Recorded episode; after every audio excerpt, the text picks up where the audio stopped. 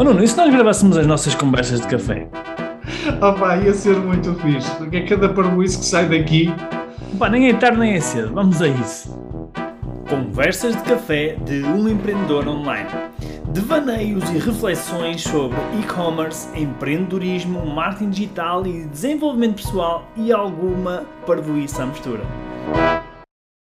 Quando nós, quando nós começamos a ajudar as pessoas a escolher produtos para vender na internet, há um aspecto que é, que é um dos aspectos que é, é mais, mais importante que nós uh, recomendamos que as pessoas tenham atenção e que vem de um conceito um conceito que é um conceito de mercado que se chama CPG, que quer dizer Consumer Packaged Goods, ou seja, o que é que isto quer dizer? Quer dizer qualquer coisa como um bem de consumo embalado, um bem de consumo uh, rápido, se quisermos, ok?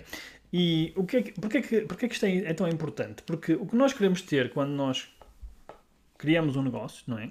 O, o ideal é termos um produto que seja de consumo recorrente, que as pessoas consumam, uh, se calhar, diariamente. Ou seja, quanto mais nós consumimos aquele produto, mais interessante é do ponto de vista do, do negócio, porque nós, em vez de termos um cliente apenas uma vez, potencialmente temos um cliente que nos vai comprar todos os meses, ok? Alguns exemplos de, deste tipo de produtos eh, que são, que são mais conhecidos, por exemplo, estamos a falar de alimentos, estamos a falar de bebidas, estamos a falar de roupas, estamos a falar de maquiagem, estamos a falar de produtos domésticos, estamos a falar, por exemplo, de rações para animal, tudo que sejam produtos que são de consumo uh, recorrente, não é? De consumo rápido, são produtos que potencialmente são mais interessantes para nós vendermos na, na, na, no nosso negócio, seja, seja online ou não. não é? Obviamente aqui estamos a falar de, de negócios online.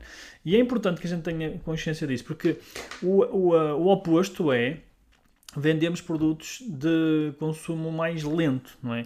Por exemplo, se eu vou comprar eh, um frigorífico, se eu vou comprar eh, uma cama, não é? Se eu vou comprar este tipo de produtos ou uma secretária, por exemplo, não são produtos que, que eu vá comprar todos os meses, não é? Nem se calhar todos os anos, não é? Provavelmente eu espero que quando comprar o meu frigorífico uh, ele, ele demore, ou ele demore não, ele dure pelo menos, sei lá, 5, 10 anos pelo menos, não é? É, é o expectável. Ou quando eu vou comprar, comprar um carro, eu não vou comprar um carro todos os meses.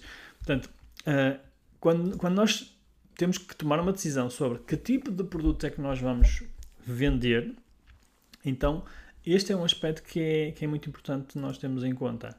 Uh, e tu, Nuno, o que é que tu preferias? Ter um produto que vende com recorrência ou um produto que só vende de 2 em 2 anos ou de 4 em 4 anos? Uh, recorrência é chilinha em caixa, não é? Portanto, uh, recorrência é bom.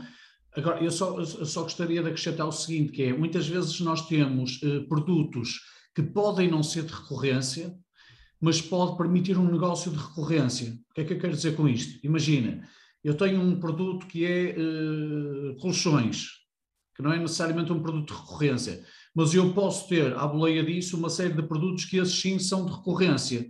Uhum. Uh, produtos que possam complementar esse produto principal que é de menos recorrência.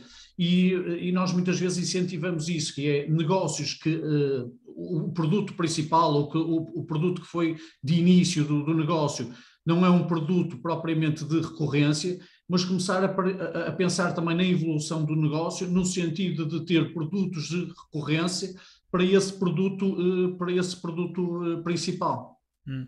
Isso é um, excelente, é um excelente ponto que tu estás a falar, até porque há muitas marcas que, que vendem produtos que não são de recorrência, mas que inclusive até nem ganham dinheiro nesses produtos, mas que usam isso como estratégia para vender outros produtos de recorrência. Eu vou dar aqui um exemplo. Por exemplo, imagina Imagina a Delta, vamos pegar na Delta, que é uma marca de cafés portugueses. Eles, eles vendem aquelas máquinas de café, não é? Aquelas máquinas eh, todas XPTO, todas, todas bonitas. Uh, mas o real negócio da Delta não é vender máquinas de café. Aliás, é... às vezes até vendem, até fazem sorteios com as máquinas e às tudo mais, oferecem, é? as, oferecem máquinas. as máquinas, ou seja, Exatamente. aparentemente as máquinas até têm um preço de compra muito, muito baixo. O negócio Exatamente. não é esse, não é? O negócio vem a seguir. O negócio vem a seguir, exatamente. E, e, o negócio da Delta, obviamente, é vender café e, neste caso, vender cápsulas de café. Portanto, eu acho que esse é um, é um excelente exemplo de, de como é que nós podemos uh, adaptar, eventualmente, o nosso negócio, que é que não é tão não, não, tem, não tem se calhar um foco tão grande nos produtos de venda recorrência, mas adaptá-lo para, para hum, criar valor e criar necessidade nas pessoas para elas continuarem a, a, consumir na nossa empresa, na nossa, na nossa loja. Um, um, outro exemplo que às vezes me ocorre também, que não é se calhar tão recorrente como o café, mas, mas é um outro exemplo que eu acho que pode ser interessante, é por exemplo aspiradores. É, quando nós compramos um aspirador, é? obviamente em princípio não vamos comprar um aspirador tão cedo, é? mas nós vamos ter que trocar pelo menos os sacos, não é? os sacos da aspiração, porque eu sei que há aspiradores que não usam sacos, mas vamos pegar neste exemplo, que é uh, volta e meia, eu quando, eu neste caso não sou eu que trato disso, mas aqui a, minha mulher é que trata dessa, de, desse, desse consumo, uh, quando ela termina, quando ela gasta os sacos, ela vai ter que comprar mais. E normalmente onde é que ela vai comprar os sacos? Onde ela comprou o aspirador, não é? Portanto, eu acho que há aqui muitas, muitas, uh, muitas coisas que nós podemos fazer em relação ao, ao nosso negócio que podem acrescentar aqui um modelo de recorrência que nós se calhar não temos nesta fase. Não é? Uh, agora, se a questão é nós temos que, que ser intencionais quando nós uh, desenhamos o nosso negócio de forma que a gente consiga ter o máximo de recorrência possível, ok? Então isso é, é algo, que, é algo que, que, eu deixo aqui como desafio às pessoas que nos estão a ouvir, que é olharem para o seu negócio, não é? Se ainda não decidiram, ótimo, porque estão num momento de decisão e de escolha e dizer, ok, eu vou, quando escolher, vou escolher um produto que seja de, de consumo recorrente.